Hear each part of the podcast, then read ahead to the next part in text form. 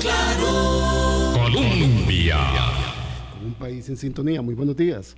Llegamos a viernes 27 de octubre, son las 8 de la mañana. Les saluda Bolis Ramírez, que estoy conduciendo el programa estos días por un periodo de vacaciones de Vilma. A tener cuidado, hemos tenido una semana muy pasada por agua. Las autoridades del Instituto Meteorológico Nacional nos han alertado de que esta el fin de semana y el inicio de la próxima semana va a estar muy cargado de lluvias, tener los cuidados respectivos. Hoy es un día que amaneció muy, muy nuboso, muy lluvioso, escuchando la primera edición de Noticias Colombia. Escuchamos reportes de que en todo el país estaban eh, sucediendo incidentes de lluvia persistente están muy saturados los suelos, están muy atascadas las acequias, están muy crecidos los márgenes de muchos ríos, de muchas acequias, y hay que tener los cuidados y las previsiones necesarias. Hoy vamos a conversar una vez más con el director del organismo de investigación judicial, don Randall Zúñiga, a quien le reconocemos tener una actividad muy importante en estar acompañando a la ciudadanía en las explicaciones necesarias de este tiempo complejo que estamos viviendo con una ola de criminalidad y de violencia que nos ha afectado a todos en todo el territorio nacional. Y don Randall ha tenido una, un enorme acierto, que es una capacidad didáctica para irnos enseñando y que vayamos comprendiendo las enormes complejidades que atender. Esta situación nos implican, nos eh, deben llevar a tener conciencia de lo que está sucediendo y cómo es que una policía especializada como la policía judicial tiene que tener una serie de condiciones, de garantías y de recursos económicos que le permitan realmente atender semejante y titánica labor que están realizando don Randall. Buenos días y muchísimas gracias por acompañarnos. Muy buenos días, don Boris. Muchas gracias por sus palabras. Quisiera también extender el, saludo a todas las personas que están escuchando este programa a través del, y también viéndolo a través de los diferentes medios de comunicación. Pues sí, efectivamente, eh, la policía judicial es, es una policía científica, una policía técnica, aparte del músculo, aparte de la parte pensante, pues también tenemos una parte de tecnología, un componente científico, un componente técnico que nos permite abarcar todas las áreas de, de la investigación criminal y pues dar una respuesta a los costarricenses ante los fenómenos criminales que existen en el país de eso nos sentimos muy orgullosos y estamos conscientes de que somos forjadores del cambio positivo en Costa Rica.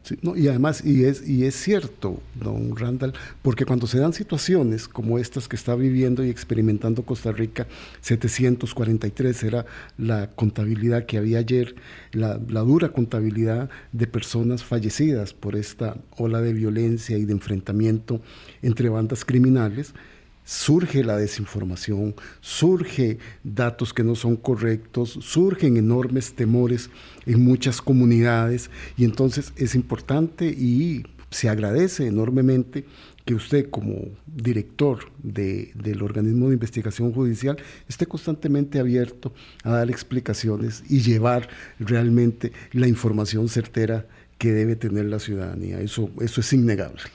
Hay una parte fundamental de cualquier policía que es la rendición de cuentas. Nosotros nos debemos a una credibilidad de la ciudadanía. Si la, si la ciudadanía no cree en la policía, y, pierde la confianza hacia nosotros, pues... Es una batalla perdida. Eso sería totalmente terrible. Entonces, cada vez que nosotros, ah, mediante la rendición de cuentas, mediante la explicación de lo que hacemos, en algunas ocasiones, desgraciadamente, no podemos explicar todo claro. por, razones muy puntuales de cada caso, pero eh, tiene que tener total claridad la ciudadanía que nosotros hacemos las labores desde, un componente estratégico, científico, técnico, que este, al final buscamos que se genere una credibilidad.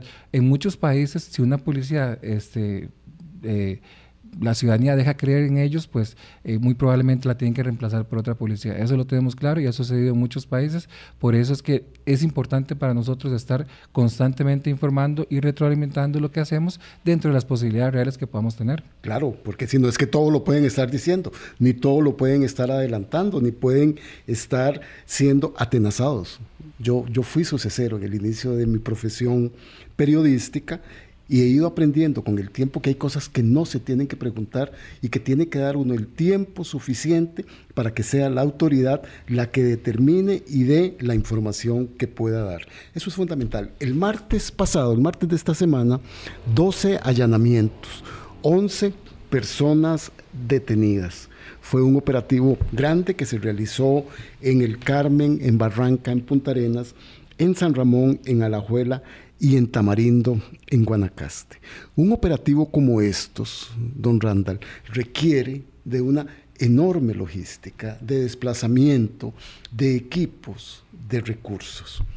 Hay gente que decía, ¿por qué si ya tenían la información de previo duraron tantas semanas en dar este golpe tan certero que le dieron al crimen organizado. Y me gustaría empezar por allí para que usted explique realmente qué es lo que conlleva un operativo de esta naturaleza. Lo, primero indicar que este operativo tiene un origen o, un inicio hace varios meses, en el mes de febrero, cuando se materializó un allanamiento contra varios de los que están el día de hoy detenidos. En ese momento, el objetivo, que no se podía explicar, evidentemente, era detener a las cuatro personas que ya tenemos este, vinculados como sospechosos de haber, de haber cometido un par de homicidios en Punta Arenas. Ese era el objetivo. Eran dos menores de edad y dos mayores de edad, que a pesar de que son mayores de edad, pues tenían 19, 20 años, eran relativamente muy jóvenes. Muy joven. Gente muy, muy joven. Pero este, adicional a esto, parte de la estrategia era poder detener a los dos cabecillas de dos grupos, o un grupo criminal en ese momento bastante importante en Punta Arenas, como lo era alias Gordo Ramo y alias Pikachu, y este, poder obtener información importante de ellos para continuar con la investigación.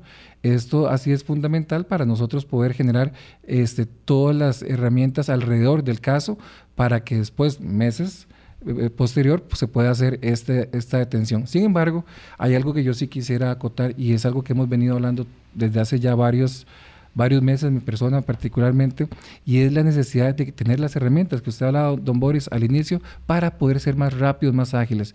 En este caso, nosotros hacemos el decomiso de, de, dos teléfonos celulares de estos sujetos y tiene que esperarse hasta que el gobierno de Estados Unidos nos dé un software especial para poder abrir teléfonos de alta gama que podemos abrir estos teléfonos celulares. Y este software nos lo dieron hace como 22 días más o menos. Entonces, más una semana de capacitación del personal, pues hace 15 días lo tenemos. Entonces, tuvimos que esperarnos todo este tiempo, eh, prácticamente siete meses más, para poder abrir esos teléfonos celulares, encontrar la otra prueba que necesitábamos, juntarla con, con otros er, elementos de interés que ya teníamos en la investigación para poder tener todo el bloque de los intelectuales de los homicidios. La pregunta es, ¿cuántos homicidios más tuvieron que haberse cometido para nosotros poder llegar a este punto? Entonces, allí es donde yo les digo siempre que esas son las amarras o esos son los problemas que tiene la policía y que antes no lo teníamos. Es que eso es lo más grave de todo eso. Antes nosotros teníamos la posibilidad de que si nos sobraba algo de nuestro presupuesto, nosotros lo podíamos tomar y pasarlo a un, de la partida cero, que es por ejemplo salarios, que de la partida cero de salarios hay una realidad que, que tiene OIJ. En el caso suyo, don Boris, si algún este trabajador suyo se le enferma, pues usted muy probablemente puede sacar, contratar a alguien momentáneamente. De manera inmediata. Porque no, no ocupas, digamos, una capacitación, no tenés que hacer un proceso de reclutamiento, verificación de antecedentes como lo hacemos nosotros, que dura como 6, 7 meses, después pasar a la gente a capacitación, otros 6, 7 meses, y después pasarlo cuatro meses más a, a, práctica de campo, y ya después de eso está listo para, para trabajar. Estamos hablando de un proceso de año, año y medio que se va a requerir. Entonces, cuando un compañero se incapacita, no, no hay cómo sustituirlo. Entonces, esa plata va a ser un sobrante. Esa plata, anteriormente, don Boris, nosotros la agarramos, la tomamos y compramos lo que ocupamos. Ahora ni siquiera nos alcanza. Con los permisos respectivos de, los manejos presupuestarios. Pero antes se podía. Sí, claro. En, en los plazos hay, hay, hay como tres, cuatro ventanas de tiempo para hacer este, modificaciones presupuestarias durante el año. Entonces nosotros hacíamos eso y pues nos alcanzaba para pagar los seguros de los vehículos del ICD. Es muy importante porque eh, ahora cualquiera puede consultar los carros de OIJ y vas a dar cuenta de que este son, son del Poder Judicial. Entonces, esas cosas que, antes teníamos, que son las que extrañábamos y que ya por dicha ha tomado conciencia la Asamblea Legislativa, que lo debo de reconocer, ya, hay, ya, viene, ya viene un cambio para el otro año. Entonces, ya el otro año podríamos esperar un cambio positivo eh, en todo este tema de la criminalidad. Pero vea, ¿qué necesidad tuvimos de llegar a este punto, verdad? Para que se entendiera el mensaje y se comprendiera que no se puede dejar este, a la libre esta situación de inversión en seguridad. Claro, de cómo vamos a enfrentar, cómo van a enfrentar ustedes el próximo año, vamos a hablar dentro de un ratito, don Randall, porque es importante, es importante que la gente entienda, un operativo policial, una captura, no necesariamente es un golpe de suerte. En el caso, ojalá fuera así, ¿verdad? En algunos casos cuando uno va por carretera y hay un operativo y la policía detiene a alguien y descubre. Pero en el caso del crimen organizado requiere de una enorme logística, de tiempo para estar, como usted dice, pesquisando, buscando los indicios, porque ustedes no pueden, no pueden ir a detener a alguien solo por una mera sospecha. Tienen que haber elementos científicos y técnicos que le permitan hacer un operativo como eso. Y eso requiere tiempo y requiere dinero. Y bastante, bastante tiempo, bastante dinero. Un operativo como este que se hizo en Punta Arenas, lo venimos ya coordinando desde hace, desde hace, desde el momento que sabía que, que se iban a abrir los celulares, lo venimos coordinando desde hace 15, 22 días para poder tener este, todos estos grupos criminales. De hecho, hubo un quinto que no lo pudimos este, eh, detener por cuestiones logísticas, pero ya, ya estamos sobre esto. Y, y, era, y era mandar un mensaje importante de autoridad, porque cuando hay vacíos de poder, este, los grupos criminales intentan aprovecharse de esto para hacer de las suyas, pero en este caso eh, lo teníamos como una prioridad Punta Arenas, igual Limón. En Limón, la provincia de Limón se vienen casos bastante fuertes, bastante grandes en el próximo mes. Eh, y, van a ser muy, muy sonados. Va, a haber uno de los más grandes de, sonados de, en la historia de Costa Rica también. Entonces nosotros en esta, en esta coyuntura, pues queremos hacer las cosas bien, pero eh, se requiere de una gran disposición de recursos para poder transportar al personal, eh, tener a, yo vea, don Boris, tener 200, 300 personas en Punta Arenas y que no se filtre el dato, eh, eso se las trae, ¿verdad? tenemos que tener una logística importante. Cuando nosotros tenemos que trasladar 500 efectivos, como, como va a suceder dentro de poco, para otro gran, gran trabajo que tenemos en otra parte del país, pues esto genera este, una inversión, una erogación bastante importante. Y tenemos la, el problema que ya estamos llegando a final de año, entonces los presupuestos ya se van recortando, ya, ya no hay tanta plata, pero nosotros eh, eso no nos, no nos atrasa, seguimos trabajando y la idea es poder generar este, trabajos como estos para la tranquilidad y seguridad de los costarricenses. Y estos son golpes certeros que también mandan una señal a los grupos del crimen organizado. Hemos visto que esta semana ha habido como una tranquilidad, ¿verdad? Y es por lo mismo, porque entonces, con la presencia judicial, con la información que ustedes le pasan a la, al Poder Judicial, es que el juzgado penal de Punta Arenas tiene las condiciones para darle la prisión preventiva a este grupo que ustedes agarraron. Eso es muy importante porque a veces se asocia el, el éxito de una operación a la prisión preventiva o no.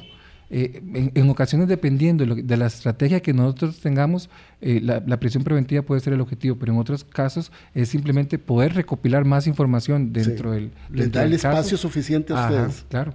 Entonces, es, en este caso, pues evidentemente, al estar todos en prisión preventiva, seis meses los adultos y tres meses los menores, pues eso nos, llega, nos llena mucho de de satisfacción porque evidentemente hemos realizado un trabajo eh, con las uñas, y, y, personal, vea, muy comprometido de Punta Arenas. O sea, hay algo que tengo que destacar, es el personal que trabaja en Punta Arenas, en Limón, en todo el país en realidad, pero en estos dos lugares que la han tenido más difícil. Que son zonas calientes. Claro, que la han tenido más difícil este año con las uñas, vea, ellos no han mermado la, la, respuesta a la ordinariedad, que es algo que también la sociedad requiere y exige, pero se han puesto de verdad la camiseta en el tema de criminalidad organizada. Y cuando yo le puedo, le puedo contar a usted todos los casos de este año de Punta Arenas, de Limón, pues vemos que es una cantidad impresionante excepcional de, de, casos que hemos logrado sacar y todavía siguen más. Es que eso es lo mejor de todo. Los grupos que están ahí todavía ya están mapeados y es cuestión de semanas, eh, inclusive de pronto unos cuantos meses, para ya poder ejercer operaciones contra ellos y sacarlos de circulación. Porque la realidad, don Randall, es que los cuerpos policiales, eh, la policía eh, judicial, tiene una batalla asimétrica grupos de crímenes organizados con muchos recursos, con muchas facilidades, con una enorme capacidad de estarse moviendo en todo el territorio nacional, con vehículos de toda naturaleza, con bodegas, con gente contratada lastimosamente, y entonces hace que, la, que la, las operaciones que ustedes tengan deben tener el mismo nivel o más para poder realmente enfrentarlos. Lastimosamente esa simetría es cierta. Es, yo siempre pongo el ejemplo de un boxeador y que en que un lado está la criminalidad del ring, que es muy fuerte, Cualquier persona normal no, pelearía contra ese boxeador. Y por el otro lado está la policía, que es todavía mucho más fuerte que la criminalidad. Lo que pasa es que en estos años, debido al tema de la crisis fiscal y la voracidad fiscal, también diría yo, que se ha de alguna forma olvidado de los principios del ser costarricense, que es tratar de llevar una, una vida este, completa, no solamente un aspecto. De Eso es como una rueda, ¿verdad? Si, si la rueda tiene este, una partecita bien delineada, pero las otras tienen sus baches en esa rueda, pues cuando va dando vuelta, pues, pues se va a sentir que, que, está dando como tumbos, ¿verdad? Entonces, en este caso particular, este, en esa rueda se ha apostado mucho a la parte fiscal, pero hay otros componentes que es seguridad, eh, la parte social, la, toda la prevención. Toda la prevención delictiva. Entonces, eso es lo que nos ha fallado en los últimos años y nos ha pasado la factura y muy caro. Vea usted que eh, coincidentemente con la aprobación de la, de la ley de finanzas públicas que elimina la posibilidad de traspasar dineros entre la misma cuenta mía, es que al final es mi dinero que yo tengo. Sí, sí, es el dinero presupuestado en cada institución. Exactamente, ¿por qué me, por me tienen que privar la posibilidad de yo pasarlo a otra línea donde yo considero que, que es más importante? Y aparte de eso nos ponen la regla fiscal, nos quitan la posibilidad de que nos donen dinero este, el, ICD o cualquier organización del mundo que nos quiera donar dinero, no lo podríamos gastar. Entonces, se, llega a un absurdo por el absurdo. Entonces, ahí es cuando vemos que situaciones como estas, que vienen en, detrimento de, de, la sociedad, pues empiezan a florecer y entonces todos los demás... Eh, programas estatales de asistencia social, de educación, de prevención se ven afectados y, sucede esta floración de, la criminalidad con mucha más fortaleza. Sí, ustedes también han tenido una enorme capacidad de ir a hacer entender a la Asamblea Legislativa esta realidad que ustedes están hablando. Uno puede entender los contextos diversos que ha tenido Costa Rica en su problemática estructural fiscal y la necesidad que ha habido de ir haciendo reducciones, de ir haciendo contención del gasto. Llegamos a la aprobación de la ley de finanzas públicas, eh, tratando de atajar un problema que ha tenido el país de muchos años y de muchos abusos.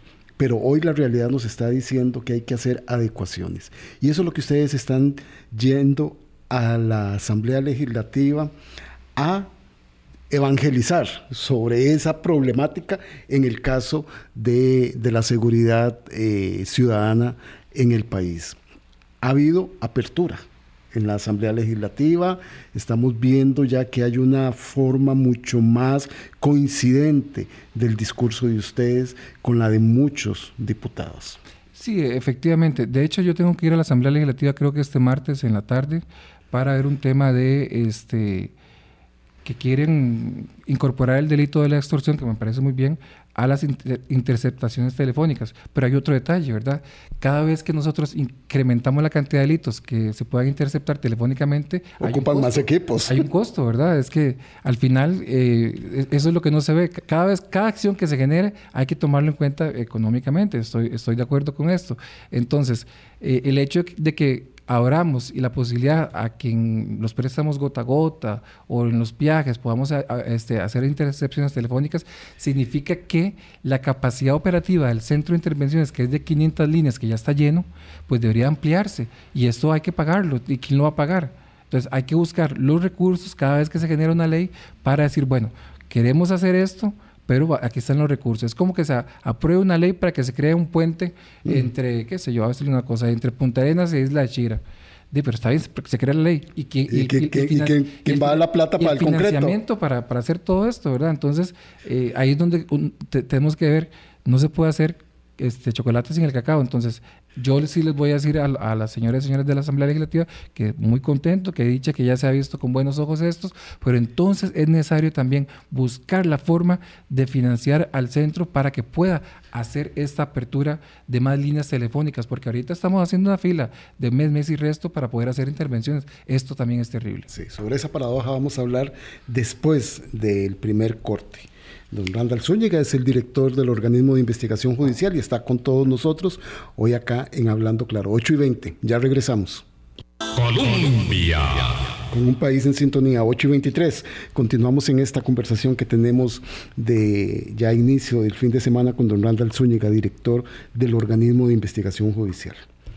Estamos a 27 de octubre. Prácticamente ya estamos en noviembre. Dos meses para terminar el año. ¿Cómo está previendo don Randall la atención de estos dos meses que faltan para terminar este terrible 2023 que en términos de seguridad ciudadana nos ha dejado un rastro de sangre, de dolor y de enorme preocupación? Faltan 66 eh, días para que finalice el año, nosotros lo llevamos todo al, dedillo. Eh, suena muchísimo menos en días. Sí, sí, claro, faltan 66 días, sin embargo, vienen los días que, más genera actividad este, criminal, viene ahorita lo que es el pago de aguinaldos, eh, la gente pues ya entra en un fervor navideño, en una, en una condición de festividad, y esto sí debe de tomarse muy con mucha prudencia, porque es el momento en que más dinero hay en la calle y es donde más negocios ilícitos se pueden dar. Eh, bajo este contexto es importante decirle a la gente que, que tenga esa cuota de prudencia, los pueden llamar, empezar a llamar más agresivamente para, para estafarlos. Eh, al, haber más dinero en la calle, pues más posibilidades de que alguien pueda fallecer a producto de un intento de, de asalto.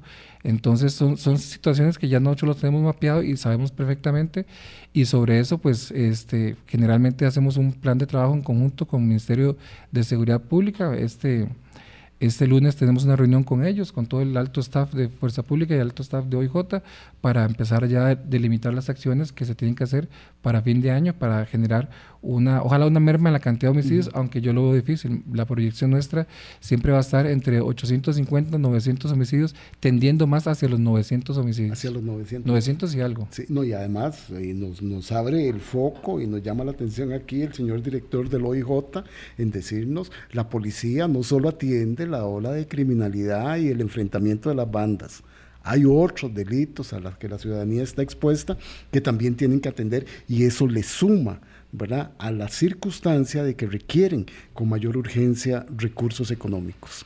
Sí, es, esa, es una realidad. Vamos a ver, nosotros eh, hemos tenido una, un retroceso en lo que es el presupuesto OIJ, cuando vemos año con año, a excepción, a excepción de este último año, este, siempre ha venido a la merma el presupuesto, siempre ha venido este, reduciéndose. Este año en particular, para darte una idea eh, que viene, vamos a tener una reducción de 600 millones del presupuesto. Esto es de la ley de, personas jurídicas, nos van a rebajar, a pesar de que la ley nos faculta para que nos den un 5%, existe otra ley de las finanzas públicas, nuevamente, nuevamente aquí todo se centra a finanzas públicas, ¿verdad? Esta ley que ha sido bastante extrema y bastante nociva, eh, le permite a Hacienda recortarnos los fondos que, que por ley también nos corresponden. Entonces, en vez de llegarnos 1.300 millones de colones por por este, el tema de personas jurídicas nos va a llegar como 900 y algo. Y no solamente eso, en el presupuesto ordinario de OIJ pues ya le han recortado 240 millones. Entonces cuando usted suma los 360 millones que vienen de menos en la ley de, de, personas, jurídicas, más esos 240, estás hablando de 600 millones menos que nos van a llegar el otro año. Y es algo con que tenemos que lidiar. Va a entrar algo importante de de lo que es personas jurídicas, pero también va, a disminuirse por otro lado. Y yo esperaría de verdad que, que el gobierno de la República nos gire, gire los fondos, que que si son, si, nos, si vamos a ganarnos esos 2 mil millones de colones, que de verdad nos lo gire, porque si no, sería bastante gravoso. En este momento, Boris, nosotros ya estamos capacitando al personal de OIJ, oiga la inversión que estamos haciendo, estamos capacitando al personal de OIJ, a todos prácticamente, este, con el tema de AR-15, o sea, mm. para que puedan utilizar armas de, de combate civil, que son las AR-15. Y imagínense tirar por la borda todo este esfuerzo millonario que estamos haciendo si no nos giran en completitud el dinero el año entrante. Entonces ya estamos haciendo acciones sabiendo que es una ley de la República la exención del impuesto del valor agregado hacia OIJ. Vamos a ver, hablemos de plata blanca, que es otro de los desvelos, de los muchos que usted debe tener, don Randall, y que no le permiten descansar como debería ser. Esta misma semana se aprobó en segundo debate un proyecto de ley este, del diputado Dani Vargas, que le da la posibilidad al OIJ de estar exonerado del impuesto al valor agregado.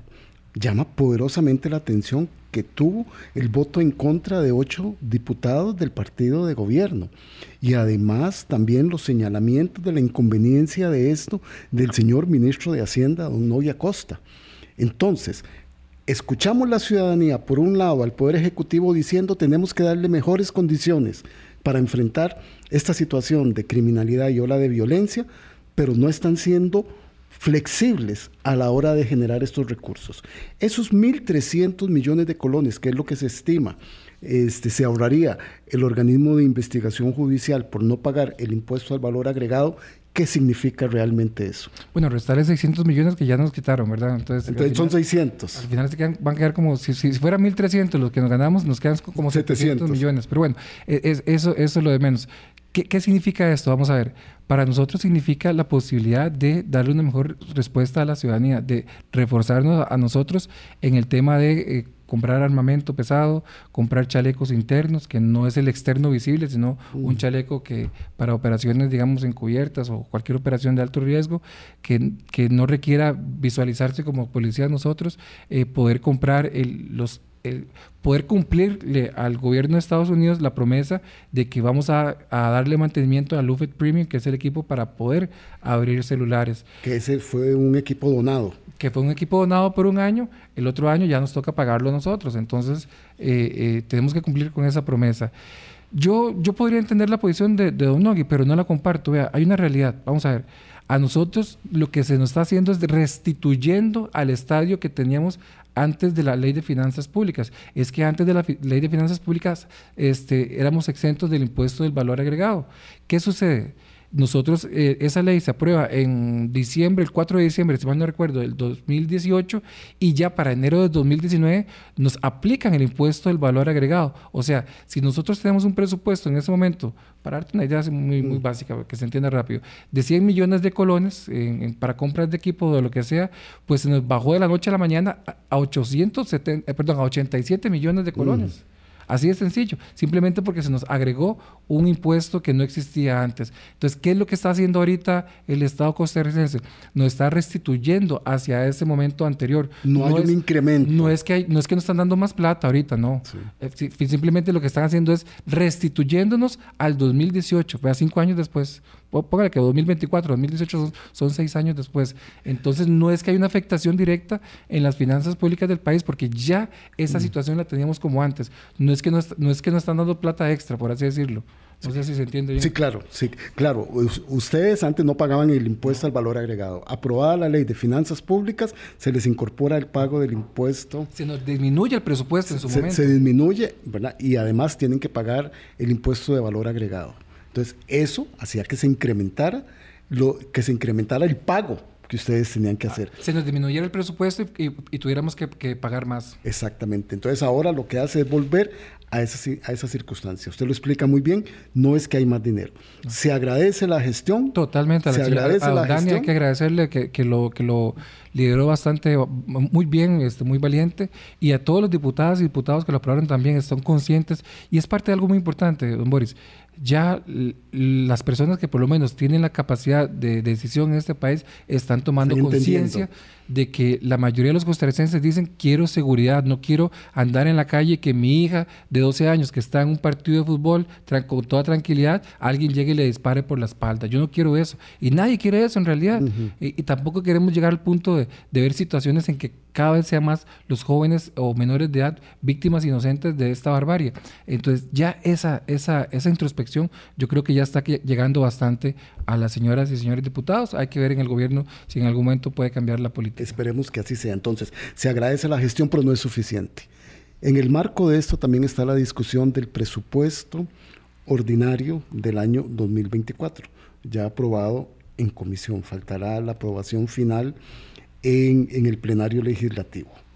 Dice usted que en este presupuesto para el próximo año también hay una disminución de los recursos que debe recibir el OIJ. Hay una disminución, como te decía, aproximadamente de 600 millones de colones, tomando en cuenta lo que es la ley de personas, eh, el impuesto a la ley de personas jurídicas, que le corresponde un 5% a OIJ, y también el presupuesto ordinario, que, sumando y restando hay 240 millones menos. Pero bueno, este, también hay una, hay una posibilidad que en Comisión de Hacendarios eh, aprobaron eh, una moción a fin de que se pueda hacer este traslado entre partidas este año y el año siguiente. Este año yo te voy a decir, dependiendo de la, de la fecha en que salga la, la moción, pues eh, de, prácticamente va a ser imposible ejecutar todo porque el 31 de octubre cierran el proceso de compras de este país, entonces ahí yo lo veo un poco complicado. El 31 de noviembre. No, no 30 de noviembre será entonces. Porque... Sí, sí, porque si no ya estaría terminándose la otra semana. Sí, creo, que es yo creo, no, no, pero yo creo que es en octubre, 31 de octubre. Entonces, este, ya, ya costaría un poquito poder ejecutar los dineros pero para el otro año sí tendríamos mucha posibilidad de comprar equipo, que es lo que requerimos. Pero aparte de esto, ya hay conciencia en el sentido que van a dotar de más plazas a seguridad pública, al ministerio, eh, eh, al ministerio público también. Ya lo están viendo de una manera más integral. Claro, ya están viendo el tema de seguridad de una manera más integral, que no le compete solo al OIJ, sino que tiene que ver con todos los cuerpos policiales de la fuerza pública, con el brazo del Ministerio Público también. Claro, claro, y, y eso ya pues eh, aunque sea digamos, una cantidad mm, representativamente limitada, porque según estudios de planificación lo que requeríamos eran 1080 plazas y nosotros ni siquiera estábamos pidiendo eso, estábamos pidiendo 680 plazas, al final lo que van a llegar son 280 plazas. Pero bueno, ya, ya con eso podemos empezar a, hacer algún tipo de abordaje diferente, que es lo que quisiéramos para poder revertir esta situación que, que se nos está generando hoy de homicidios, que no se va a revertir tampoco de la noche a la mañana. Si una persona en un año aumentó de peso. Vamos a ver, estaban, estamos en 154 mil, si estaba en 65,4 kilos, ¿verdad? Que era la relación con 654, y va a terminar en 90 kilos, o sea, usted para bajar de 90 a 65,4. Si no es tan fácil. Y, es más fácil engordarlo que bajarlo, ¿verdad? Eso está todavía mucho, porque hay que hacer un esfuerzo extraordinario para bajar 30 kilos de más. El OIJ y la Fuerza Pública y el Ministerio Público, don Randall, pareciera, con lo que usted nos está diciendo, terminan limitados este año. Estamos apenas en condiciones de atender lo que se nos viene en dos meses complicados y después cuando ya empieza la época de verano, ¿verdad? donde hay más personas en la calle, donde está la temporada alta de turismo que empieza el próximo mes y que también son actividades que se ven afectadas ante la ola de criminalidad. Esperaremos que no, esperaremos que no haya ningún atentado o algo contra un turista, que sería terrible a nivel internacional, y que este, pues, la ola criminalidad pues, no vaya a generar una mala, una mala imagen al país. A mí me gustaría pensar que eso es así, y este, de nuestra parte, total claridad de que tenemos varios grupos criminales que estamos ahorita desarticulando. En los, en los homicidios hemos, sido, hemos tenido una resolución muy importante este año. Eh, yo, yo casi que me atrevería a decir que vamos a cerrar con una resolución muy superior a otros años.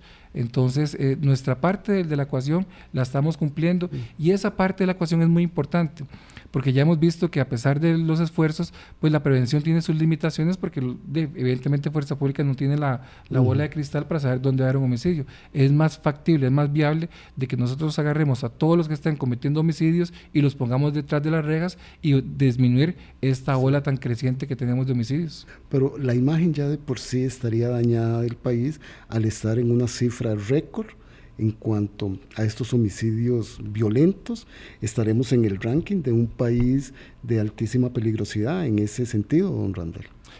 siempre hay un nivel de resiliencia. Yo te voy a poner un ejemplo extremo. En Egipto, en el año 2004 creo que fue, mataron a 56 turistas allá en Luxor. Eso fue terrible porque este, no volvieron a ir turistas durante un tiempo. Ya Egipto volvió a ser otra vez un país este, turista, un país seguro. E inclusive hasta un avión le pusieron una bomba este, en su momento y explotó en el aire el avión de, de, Egyptian Air. Pero ya la gente está volviendo a, Egipto pero les tomó 20 años revertir eso. Sí, claro, es que, que se pierde mucho. Es, es, terrible. En el caso de Costa Rica, a la tasa que vamos a terminar, que va a rondar el 10, los 17, 18 más o menos, que va a representar un aumento del 45%, que es mucho, y nos va a poner por encima de Guatemala, nos va a poner por encima de El Salvador, de Nicaragua, de Panamá y tal vez Honduras es la única que esté, que esté por encima de nosotros. Entonces es una realidad diferente a la que tenemos y un aceleramiento que se ha dado en un año que no se dio en una década. Si usted ve los datos nuestros de, de, estadísticas, en el 2014 nosotros teníamos 477 homicidios, en el 2021 cerramos en 588.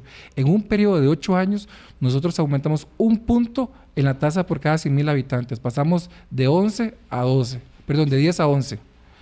El año pasado, en solo un año, aumentamos un punto en la tasa de, homicidio. Lo que nos costó ocho años aumentar un punto, el año pasado lo hicimos en un año, que pasamos de 11 a 12. Este año vamos a pasar de 12 a 17, algo, casi 18. Puede ser, póngale que son 5 o 6 puntos en un año. En un año, sí es demasiado. Es mucho. Es demasiado. Dice usted, don Randall, nos dijo anteriormente que según las estimaciones que ustedes tienen, eh, ese, ese número de homicidios y esa tasa se va a incrementar. No vamos a tener, a pesar de que esta semana hemos tenido una semana de mayor tranquilidad, eso no significa que se vaya aplanando esto. Eh, la semana es relativo, vamos a ver, el fin de semana tuvimos 10 homicidios, este, el lunes tuvimos 4 y unos 5 más. Eh, ya el martes, después de la acción que, hicimos en Punta Arenas, como que se paró un poquito el asunto. Ayer tuvimos un atentado en, en, Quepos, que las víctimas por la obra divina de Dios no, no salieron este, fallecidos, pero es un ataque bastante brutal. Eh, pero generalmente, vea, cuando hay una combinación de un, de un, golpe fuerte de la policía más un efecto lluvioso, pues mm, en esos días, casuísticamente, pues no hay tanto homicidio. Hay que esperar ahora, en los siguientes días, a ver cómo, cómo sigue el comportamiento, pero por lo menos nos da un aire a nosotros para poder seguir en las investigaciones que tenemos y no tener que estar eh, de, rejuntando muertos, que es muy lastimoso para nosotros, y empezar a hacer toda una investigación alrededor de ese fallecido. Claro, y que además esa, esa acción, como dice usted, de estar levantando cuerpos y demás, que es una operación que tienen que hacer, distrae de las otras labores de inteligencia para ir preparando los próximos golpes que ustedes tienen que dar. Ahora que usted habla de inteligencia, hay un fenómeno que todavía no hemos podido descifrar y es la gran cantidad de armas que hay en, que en este país. O sea, en, pero armas de combate civil, mm. cuando hablo de combate civil hablo de AR-15, de combate de guerra como tipo AK-47 y también pertrechos militares. Hace poquito de, este, decomisamos unos lanzagranadas, unas granadas y, y, cada vez que vamos a, casas de seguridad, que así se le llaman, que es donde los delincuentes tienen su, su armamento, vemos esta gran cantidad de, de, equipo que no es el normal de ver. En algún momento lo normal era ver una K-47 o un, una R-15, pero ya ver granadas, lanzagranadas, uno dice, aquí hay algo de más que está sucediendo, que todavía no hemos podido detectar qué es lo que está sucediendo, pero estamos en eso, estamos tratando de hacer todo el esfuerzo para ver qué hay subrepticiamente detrás de esa gran cantidad de armas que están en Costa Rica en este momento y que son de largo alcance. Claro, y que cómo están ingresando, dónde se están almacenando y demás. Eso haría que las que los eh, golpes que den las bandas de crimen organizado pueden ser más violentas y pueden afectar a más personas, don Randall. Sí, nosotros tuvimos un fenómeno, ustedes tal vez lo recordarán en su momento, Boris, con los asaltabancos venezolanos en el año 94, creo que fue, ¿verdad? Que eso fue todo un cambio de paradigma porque ellos utilizaban a este AK-47, algo que nunca se había visto acá, tenían una disciplina militar muy fuerte. Entonces, eh, eh, lo que estamos tratando de dilucidar es eh, cuál es el el fin último de estas armas que están entrando con tanta facilidad al territorio nacional. Hay mucha porosidad. ¿Para qué golpes? ¿Para qué golpes? ¿Para qué, golpes? tipo de entrenamiento? ¿Dónde se están dando esos entrenamientos? esa es parte de la, de la revisión que estamos haciendo en este momento porque de verdad son muy, es, es impresionante la cantidad de armas que hay ahorita este, de largo alcance. ¿Y eso concentrado en alguna parte específica del territorio nacional o en todas las provincias? No, eh, lo hemos visto en Limón, ahora en Heredia también se hizo un, allanamiento, en San José lo hemos visto. En realidad en todos lados eh, encontramos esta, esta gran cantidad de armas, este armamento tan importante. Ah, eh, hace poquito me consultaron sobre las armas de este, que tiene el arsenal, que son AR-15, son armas uh, que están muy, muy dañadas, están muy oxidadas, tienen características que no las hacen compatibles para que la policía las pueda usar. Por eso es que estamos tratando de comprar eh, AR-15, que es, digamos, una arma de combate civil. Sí. Son como las que hemos visto en los, en los, en los hechos ocurridos ahí en Cartago recientemente, ¿verdad? Que tanto alarmaron a las personas y es, ese tipo de armamento. Ese es el tipo de armamento que estamos viendo en mayor medida. Eh, hay, un, hay, un, detalle que no es menor. Las armas AR-15 las venden como tal, en cualquier, en, armerías las venden. Y entonces son de fácil acceso comprarlas. En el mercado ilegal, eh, se podría encontrar armas AK-47, pero tenés que mm. tener un contacto, eh, toda la, logística para traer armas de guerra acá, entonces se complica un poquito más. Por eso hemos visto este repunte en armas AR-15 que son de combate civil, que se pueden comprar en armerías, y es por eso que consideramos que este, se está generando más uso o, una predilección por este tipo de arma. Bueno, le pondremos atención a ese punto que nos dice don Randall Zúñiga, director del OIJ. Son las 8 y 43, vamos a hacer nuestro último corte y regresamos para terminar la conversación que hoy tenemos con don Randall. Ya regresamos. Colombia. Con un país en sintonía 845. Entramos en la parte final de nuestra entrevista de hoy, de nuestra conversación con el director del organismo de investigación judicial, don Randall Zúñiga. El próximo miércoles, don Randall, se inicia el periodo de sesiones extraordinarias, donde la agenda le compete al Poder Ejecutivo. Tanto el presidente Rodrigo Chávez como su ministra de la Presidencia, doña Natalia Díaz, han insistido en la necesidad de que los proyectos de ley que ellos fueron a entregar a la sede legislativa serían un enorme alivio a la situación de criminalidad y la ola de violencia. ¿Es suficiente esto? No, no, vamos a ver, este, no, no podemos tapar el sol con, con un dedo. Eh, cinco proyectos que se tengan en, la corriente legislativa no va a cambiar de la noche a la mañana la situación que estamos viviendo. Podría ayudar a un año, dos años, tres años plazo inclusive. Cuando se aprueba la ley de GEDO, pues cuando a mí me preguntaban sobre esta ley, yo decía, va a ser muy buena y va a ayudar mucho en el mediano plazo. De hecho, ya hemos llevado varios casos este, con lo que es GEDO, este último de Punta Arenas también. ¿Qué, es eh, eso? GEDO, perdón, disculpa, sí. Jurisdicción especializada en la delincuencia organizada. sí, sí. Es como decir crimen organizado. Sí. Entonces, eso nos, está ayudando porque ya hemos estando trabajando con casos de, de, esta jurisdicción, pero no va a ser la solución de, de la noche a la mañana de la problemática del país. Suecia, que es un referente mundial en, diferentes temas, en, paz, en democracia, en educación, etcétera, vea, tuvo que, una alerta enorme. Tuvo que mandar su ejército a las calles porque tienen pandillas criminales que están este, tratando de, de, lo que nosotros ahorita estamos viendo acá, lo está viendo Suecia, Suecia allá. Entonces tuvieron que mandar al ejército a la calle. ¿Y qué nos manda el mensaje esto? Cuando usted tiene una herida, cuando usted tiene una posibilidad de morir por exsanguinación, o sea, de morir desangrado, usted lo que tiene que hacer es inmediatamente tapar esa herida para que no, para que la persona no muera. Eh, ya después verá si el colesterol estaba alto, ya después verá si tiene problemas en los riñones o en lo que sea. Pero usted tiene que tapar esa herida. Ahorita la herida está, está, eh, eh, suturando o supurando un poquito de, aparte de, infección, este, sangre también. Entonces es necesario atacar esa área. ¿Con qué? Con, con, lo que es la parte de personal. Las leyes van a ayudar, Boris, en algún momento, dentro de dos, tres años, pero no, es, no se va a ver un efecto inmediato. Ningún delincuente en este país sale a cometer un delito porque creen que lo van a detener. Ellos van con la convicción de que van a cometer el delito y van a salir avantes. Entonces, si fuera así, simplemente existirían leyes y nadie cometería delitos, pero mm. eso no es cierto. Entonces, las leyes que se puedan promulgar o proponer, que hay que revisarlas, algunas tienen situaciones que no son del todo lo más prolijo, este, van a ayudar a mediado plazo, pero no van a resolver la situación ya al costarricense, que es lo que ocupa. En la comparación que usted está haciendo con este cuerpo enfermo, es que lo que se ocupa ahora es dinero para contratar personas, dinero para contratar equipos, dinero para, para comprar armas, para tener vehículos. Es eso. ¿Qué hacemos nosotros con una ley si yo, por ejemplo, cuando ocupo hacer un allanamiento en una vivienda, ocupamos un dron para que esté a 500 metros de distancia, que no se pueda ver en, el cielo, y yo poder estar viendo las transacciones que están haciendo de, este, de dinero o, la, criminalidad que se está ocurriendo en determinado lugar? O sea, eh, eh, esa es la parte que, que no se visualiza y se cree o o, se o se comulga con una idea que no creo que funcione tan así, de que con penas más fuertes se vaya a acabar el problema. No, no es necesariamente esto. Vea, quieren penalizar a, los menores, pero vea, Boris, eso no va a cambiar en absolutamente nada. ¿Por qué? Porque el grupo, los grupos criminales siempre van a ocupar mano de obra y mano de obra barata.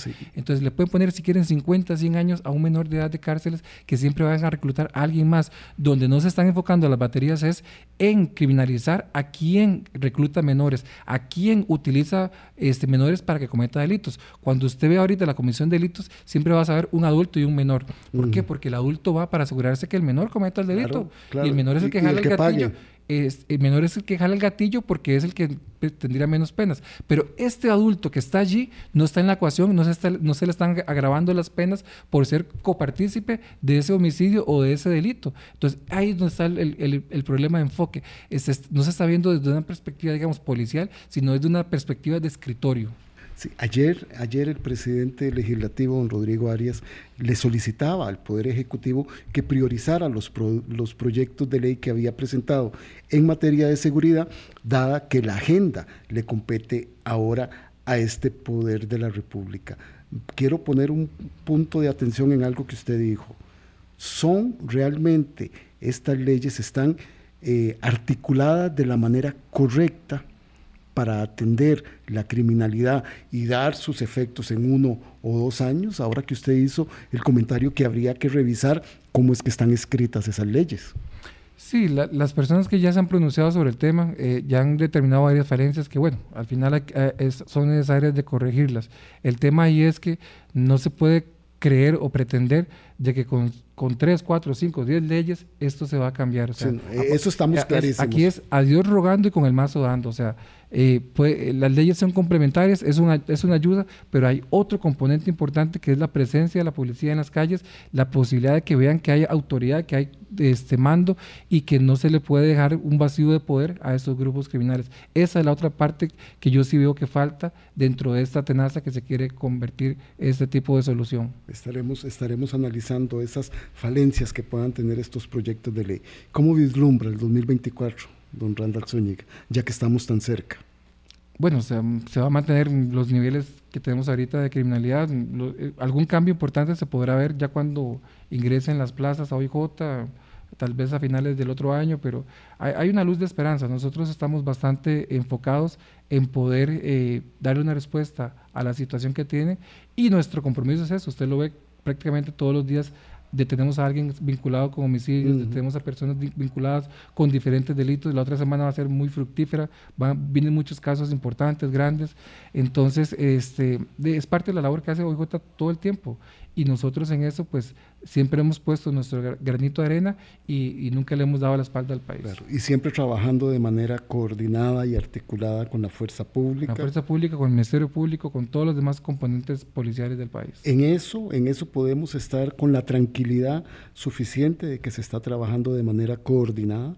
Totalmente. Eh, como te digo, el lunes tenemos una reunión con Fuerza Pública para para hacer una revisión de las labores que hemos hecho en, temas de homicidios, pero yo también voy a llevar a la mesa ahí la posibilidad que ya eh, empecemos a hacer la logística de la planificación correspondiente a los operativos que se van a hacer siempre en fin de año, que siempre trabajo IJ y Fuerza Pública en conjunto.